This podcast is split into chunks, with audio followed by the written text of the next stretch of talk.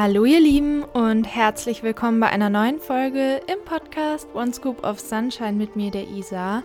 Und ich habe heute eine recherchierte oder eine Folge für euch, die mit sehr vielen Recherchen verbunden ist, denn ich habe mich über den Zusammenhang von Nahrungsergänzungen bzw. Nährstoffen und mentaler Gesundheit befasst, also mit Nährstoffen, die sehr förderlich sein können für die mentale Gesundheit und habe mir dazu einige Studien durchgelesen, Artikel durchgelesen und das so ein bisschen zusammengefasst. Ich wollte ja schon länger schon mal so eine Folge aufnehmen und mich da ein bisschen genauer informieren und habe jetzt auch zum Anlass genommen, dass ja nächste Woche die Black Friday Week ist, beziehungsweise wenn diese Folge hier rauskommt, dann ist Black Friday Week. Und wie ihr wisst, habe ich eine Kooperation mit InnoNature. Also aktuell läuft die. Der Code Sunshine 10 gewährt euch 10% auf all ihre Produkte. Und die haben Montag, 22.11., Dienstag, 23.11. und Mittwoch, 24.11.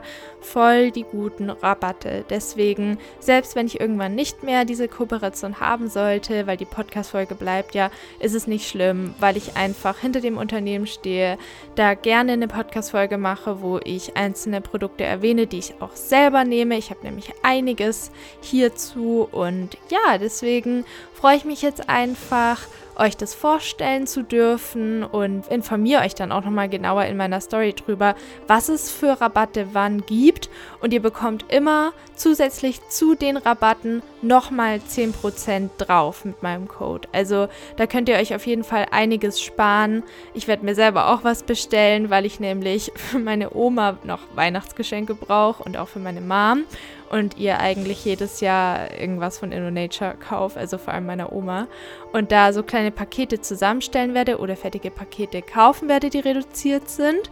Nur als kleine Anregung, falls ihr auch noch Weihnachtsgeschenke braucht. Sowas geht auf jeden Fall immer, gerade ältere Leute. Da finde ich eigentlich sowas ein richtig gutes Geschenk und meine Oma feiert es auf jeden Fall auch. Also, nachdem das alles gesagt ist, starten wir jetzt einfach mal in die Folge. Ich habe es, wie gesagt, so gut es geht zusammengefasst und versuche nicht zu viele Fachbegriffe zu verwenden und trotzdem einfach informativ ja, zu präsentieren, was ich so rausgefunden habe. Also viel Spaß mit dieser Folge über Nährstoffe, die uns in Bezug auf unsere mentale Gesundheit behilflich sein können. Zunächst einmal wollte ich noch sagen, dass ich keine Ärztin oder Psychologin bin. Ich habe das alles selber recherchiert, seht das aber wirklich alles kritisch, informiert euch selber, vergleicht Studien, wenn ihr euch da wirklich für interessiert oder lest verschiedene Artikel durch und schaut auch immer auf die Quellen, kennen wir alles aus der Schule. Jedenfalls, ähm, genau, erzähle ich euch jetzt was über Kurkuma. Das ist nämlich das erste, mit dem ich mich über eine Stunde beschäftigt habe. Und ich schreibe auch alle Quellen in die Infobox. Ich habe nämlich hier als erstes mal eine Quelle von der Uniklinik Freiburg. Und zwar ist Kurkuma äh, aus der Familie der Ingwergewächse und ist für mich halt so eine absolute Sonnenpflanze. Also ich finde, es sieht immer aus wie so ein kleiner Sonnenuntergang. Ich finde es voll schön. Also Kurkuma hat so eine tolle Farbe. Jedenfalls gilt es auch als ayurvedisches Heilmittel. Auf Ayurveda werde ich wann anders mal nochmal genauer eingehen. Aber falls ihr euch damit schon mal beschäftigt habt, dann wisst ihr wahrscheinlich, dass Kurkuma da ein wichtiger Bestandteil von ist. Und wie viel sollte man denn eigentlich pro Tag einnehmen? Also laut der ESCOP, werde ich jetzt nicht komplett aussprechen, was bedeutet, und der WHO, kennen wir alle, Weltgesundheitsorganisation, wird als Tagesdosis bis zu 3 Gramm Kurkuma-Pulver aus dem getrockneten Wurzelstock empfohlen. Und es sollte nicht bei Gallenstein und Durchfällen verwendet werden. Und klärt es am besten auch immer mit euren ÄrztInnen ab, wenn ihr Medikamente nehmt. Aber so ist auf jeden Fall schon mal die Empfehlung der WHO und dieser anderen, anderen Organisation, wie viel man am Tag einnehmen sollte.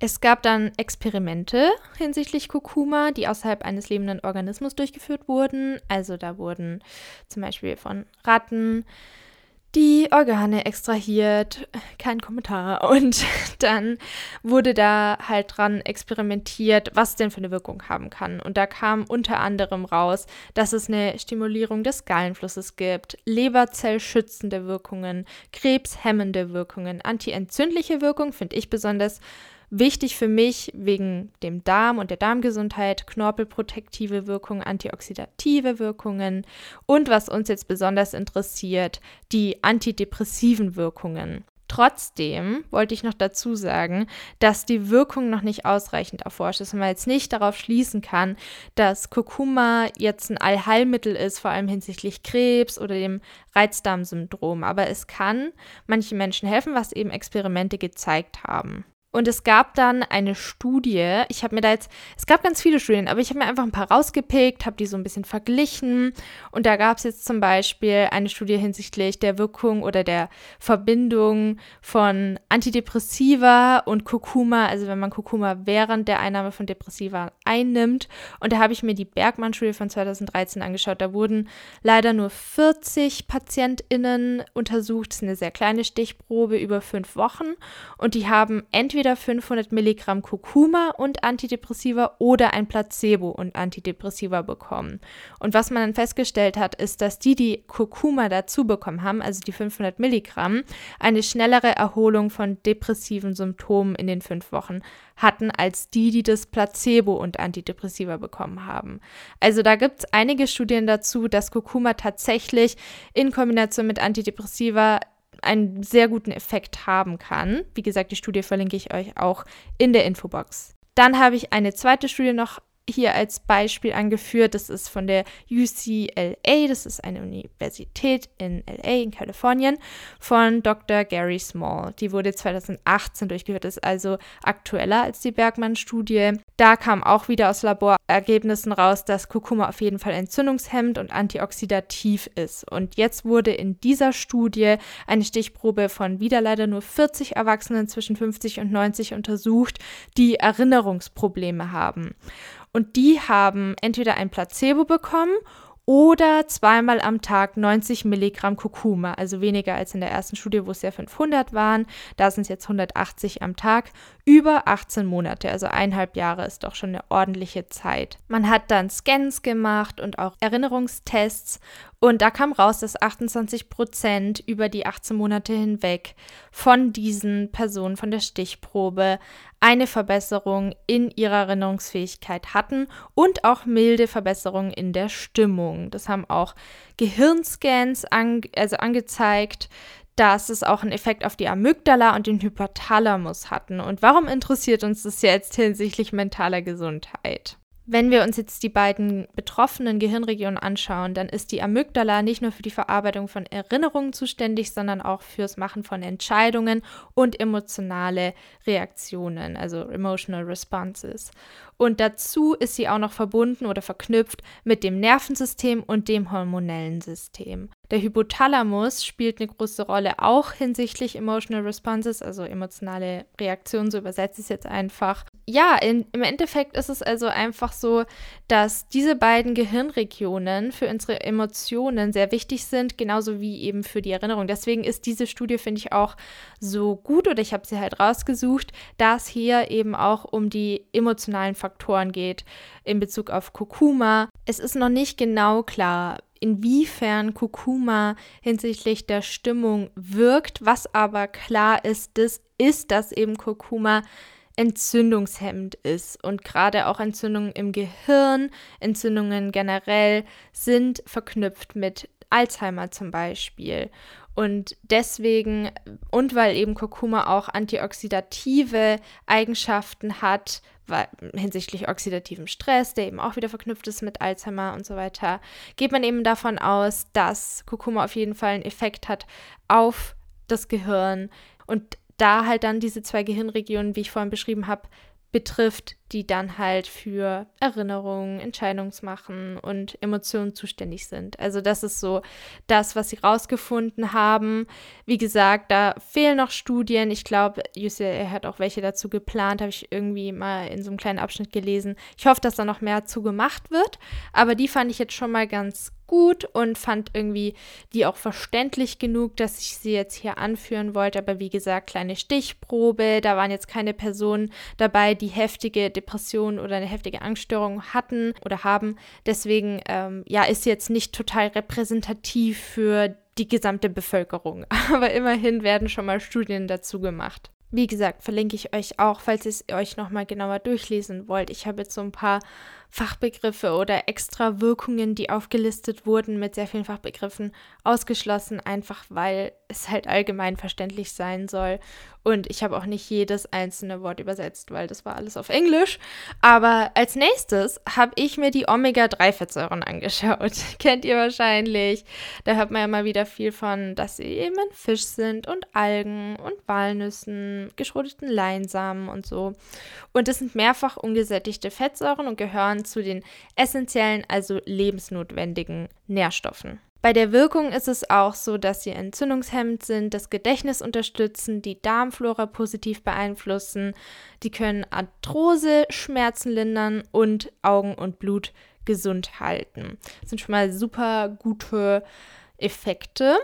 Es gab dann 2007 ganz viele Tierstudien auf, in Bezug auf die Relation von Omega-3 und psychischen Störungen und 2013 dann auch eine Humanstudie, wo das Ergebnis war, dass Menschen mit Angstzuständen einen niedrigeren Omega-3-Spiegel im Blut haben als Menschen ohne. Dann gab es auch noch eine weitere Studie, da ging es um MedizinstudentInnen, die während der Prüfungsphase die Nahrungsergänzung Omega-3 genommen haben. Und da hat sich dann herausgestellt, dass sich ihre Entzündungswerte im Blut verbessert haben und die Angstlevel reduziert wurden. Die Studien und etliche andere wurden aber dann halt natürlich auch wieder kritisiert, weil die Stichproben halt immer sehr klein waren. Und dann wurden in Taiwan 19 klinische Studien durchgeführt, wo die Gesamtzahl der TeilnehmerInnen 2200 Personen im Durchschnittsalter von etwa 43 Jahren waren. Und da hat sich dann gezeigt, dass die AngstpatientInnen, die mit Omega-3-Fettsäuren behandelt wurden, im Vergleich zu den jeweiligen Placebo-Gruppen eine signifikante Reduzierung ihrer Angstzustände erlebten. Und die teilnehmenden PatientInnen hatten zumeist eine eindeutige Angstdiagnose ihrer Ärzte und ihrer Ärztinnen erhalten. Es handelt sich also nicht nur um Umfragen oder irgendwelche selbstdiagnostizierten Ängste fand ich auch noch wichtig zu erwähnen. Die StudienteilnehmerInnen haben im Durchschnitt 1605 Milligramm Omega-3-Fettsäuren pro Tag erhalten.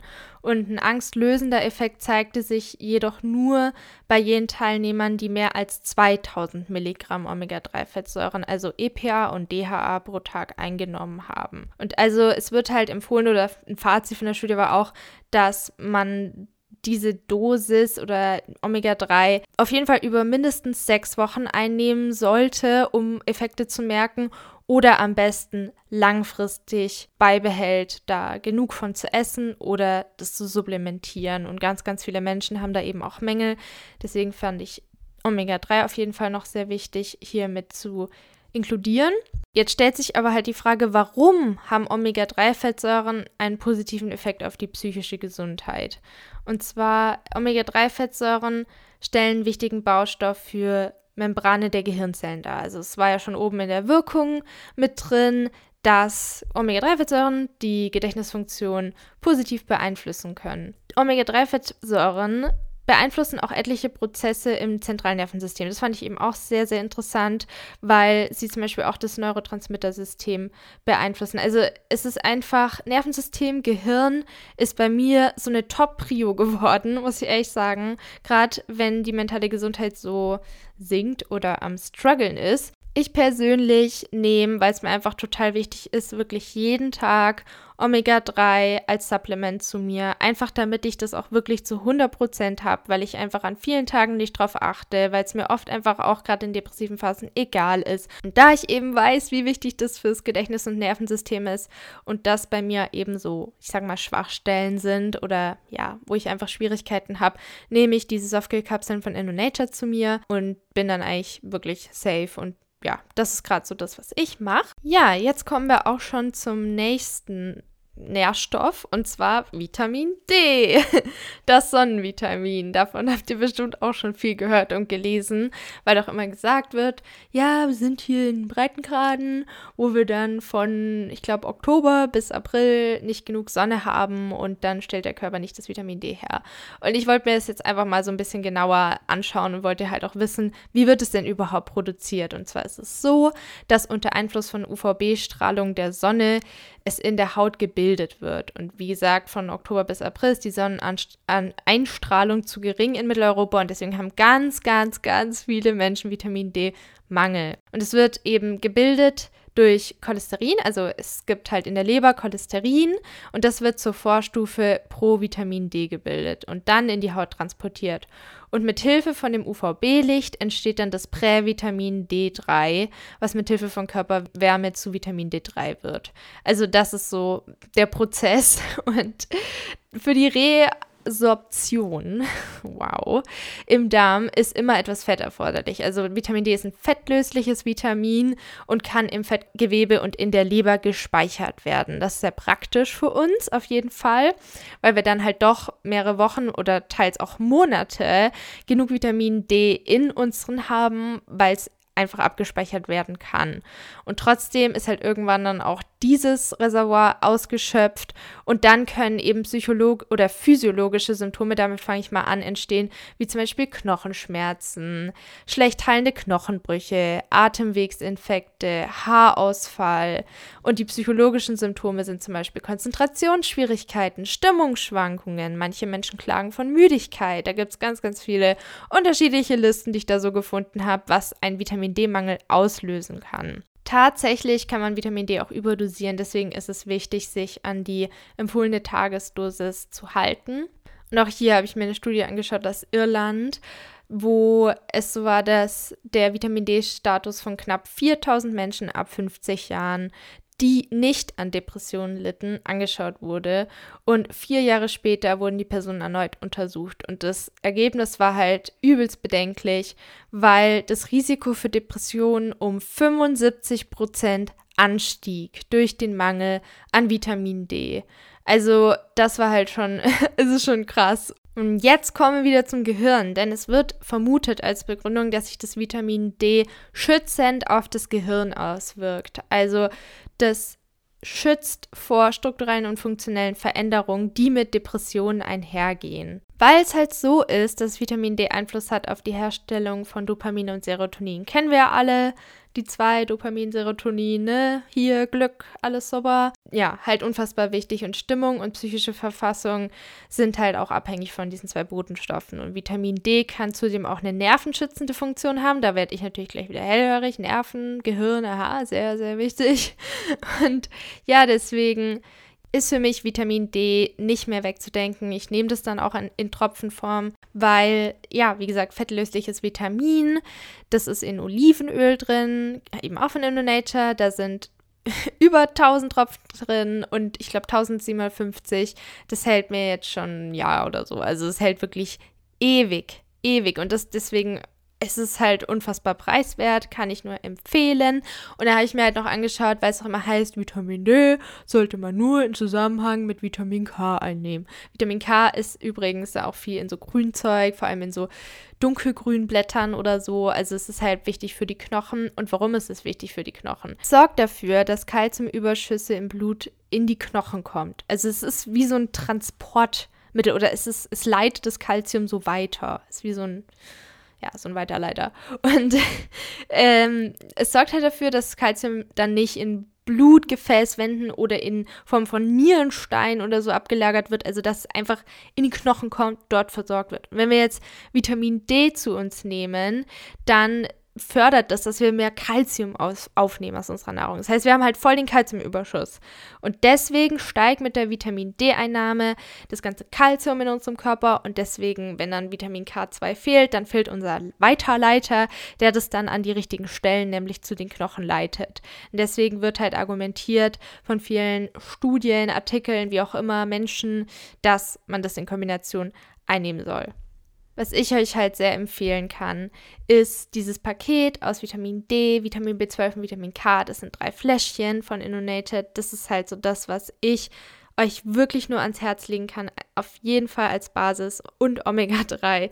Das nehme ich jeden Tag. Gehe ich aber am Ende nochmal drauf ein, was ich denn so habe. Das ist so diese Dreier-Kombi, weil B12, da habe ich mir glaube ich auch noch was zu aufgeschrieben, genau hier, ist halt auch wieder dafür wichtig, dass Antidepressiva zum Beispiel wirken und es ist halt echt so, dass bis zu einem Drittel der depressiven Patienten einen B12-Mangel haben. Und ich bin mir sicher, dass die sich nicht alle nur pflanzenbasiert oder vegan ernähren. Also, das ist schon krass eigentlich, dass sich das so hält, dieses, ja, nur vegan und Vegetarier B12-Mangel. Da hat vielleicht ein größerer Teil den Mangel, wenn sie es nicht supplementieren, aber es haben auch Leute mit zum Beispiel einer fleischlichen Ernährung, also Ernährung mit Fleisch oder so, Vitamin B12-Mangel. Könnt ihr auf jeden Fall nachlesen. Ja, also ein B12-Mangel vermag Depressionen, Reizbarkeit, Überregbarkeit, Psychosen und Zwangssymptome hervorzurufen. Muss man sich mal überlegen. Ein Mangel von so einem kleinen B-Vitamin kann solche Symptome hervorrufen. Man hört ja auch immer so viel von Folsäure. Nehme ich jetzt in Form von Folsäure und Jod von InnoNature und Selen auch wegen der Schilddrüse. Das sind so diese zwei Produkte für die Schilddrüse bei mir. Also meine zwei Staples, weil ich nämlich eine leichte Schilddrüsenunterfunktion habe. Deswegen Jod und Folsäure und Selen. Selen ist zum Beispiel auch in Paranüssen drin. Wenn ihr zum Beispiel jetzt nicht euch so ein Supplement kaufen wollt, dann schaut mal, ob euch Paranüsse schmecken. Und äh, ja, genau, da ist auf jeden Fall ein hoher Anteil. Und ich habe halt dann auch geschaut, weil Folsäure ist ja ein B-Vitamin. Also das wissen auch viele nicht. Aber ja, B-Vitamine, ne, das ist so das Ding ich kann es nur so oft wiederholen, für alle, alle, alle möglichen Stoffwechselprozesse. Also, mich, wenn man sich so fragt, was, was macht B1, was macht B2, was macht B3, alle B-Vitamine sind wirklich, wirklich essentiell. Ich habe zum Beispiel mal auch ich war extrem müde. Dann dachte ich erst so, uh, Eisen oder what, what, what's going on? Eisen war aber normal bei meinem nächsten Bluttest. Habe ich es Anfang des Jahres gemacht, mache ich so jedes Jahr. Würde ich euch auch empfehlen, gerade wenn ihr psychische Probleme habt. Bluttests. Schaut euch mal eure Nährstoffe an. Und am besten noch den Darm und das Gehirn. Jo, aber Darm auf jeden Fall auch. Und das ist halt so das, was ich dann so für mich rausgefunden habe, dass B-Vitamine mir halt echt gefehlt haben. Und dann habe ich mir tatsächlich einfach zum, als Boost einen B-Komplex geholt und es ging mir besser. Und jetzt achte ich halt drauf, zum Beispiel auch Hefeflocken viel zu integrieren in meine Ernährung. Da sind sehr viel B-Vitamine drin. Oder in Quinoa, glaube auch, mag ich aber nicht so gern. Aber da könnt ihr mal schauen, wo sind sehr viele B-Vitamine drin. Es ist eigentlich wirklich in unfassbar vielen Lebensmitteln drin.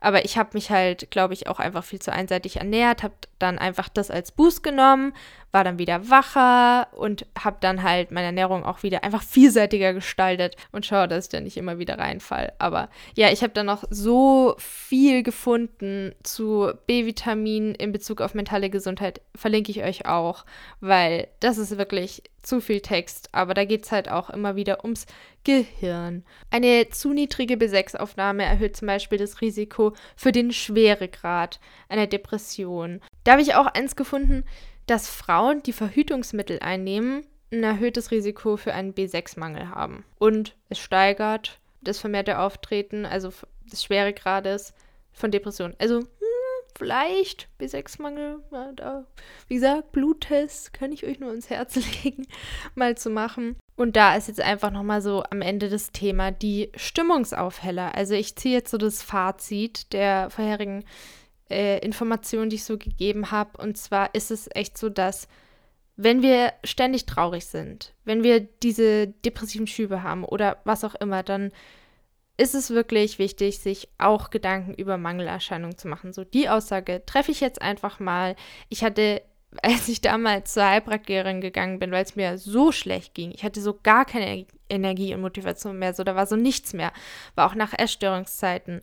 Meinte sie nur so, ja, dir, dir fehlt eigentlich so gut wie alles. Und ich so, oh, daran könnte es liegen, okay. Also gerade nach Essstörungen oder während Essstörungen kann es wirklich zu Mängeln kommen und das kann eine Verknüpfung dann sein von Traurigkeit und weiteren Symptomen. Deswegen ist es nicht zu unterschätzen. Und das ist eigentlich so die Hauptmessage dieser Podcast-Folge, warum mir das so wichtig ist, da immer wieder mal mich zu informieren, darauf einzugehen, das podcastgerecht zusammengefasst so ein bisschen darzustellen, ein paar Studien mit einzubeziehen, einfach um die Wichtigkeit darzulegen, gerade auch hinsichtlich dem Nervensystem und so weiter. Wie gesagt, ne, ich habe Omega-3-Fettsäuren erwähnt, ich habe Kurkuma erwähnt, die B-Vitamine, Vitamin D, Mineralstoffe wie Selen habe ich ja auch erwähnt, aber auch Zink und Magnesium, die für einen ausgeglichenen Gehirnstoffwechsel wichtig sind. Gerade Zink und Vitamin C sind immer so meine Helfer, auch fürs Immunsystem und Probiotika. Probiotika sind für den Darm, das sind äh, so die Darmbakterien und dann nimmt man, also Präbiotika, das ist dann zum Beispiel sehr ballaststoffreiche Nahrungsmittel, zum Beispiel mein Favorit ist immer Chicorée und die füttern dann diese Darmbakterien und dann haben wir ein super Mikrobiom und im Darm ist halt der Großteil des Immunsystems und da wird Serotonin gebildet unter anderem. Also ja, ne, Darm, oh, Darm ist auch wichtig und das sind so ein paar Punkte, die ich einfach nennen wollte. Viele nehmen auch zum Beispiel so Vorstufen des Serotonins. Das sind so die Themen. Jetzt kommen wir nochmal am Ende auf InnoNature zurück. Wie ich schon am Anfang angedeutet habe, sind die Pakete reduziert. Es ist also wirklich die Chance für euch, Prozente zu bekommen, da dazu noch diesen 10% Rabatt mit dem Code Sunshine10, Sunshine groß geschrieben und dann einfach die 10. Und euch einzudecken für den Winter und vielleicht auch eure Liebsten einzudecken als Weihnachtsgeschenk oder wie auch immer. Und wie ich euch schon ans Herz gelegt habe, dieses D3, B12, Vitamin K-Paket, diese drei Tropfen, Omega-3 auf jeden Fall auch. Und wenn ihr dann halt, also das sind so die Basics, die für mich einfach. Viele sagen dann noch zum Beispiel Vitamin C ist ihnen sehr wichtig und Zink fürs Immunsystem. Oder zum Beispiel Kurkuma habe ich in Form von dem Kurkuma-Gerstengras-Mix. Das ist ein Pulver, den, das ich mir in Smoothie tue. Es gibt aber viele Leute, die mögen den Geschmack von Kurkuma nicht. Dann würde ich auf jeden Fall die Kapseln empfehlen die sorgen dann für die Benefits von Kurkuma, der Wunderwurzel für mich persönlich.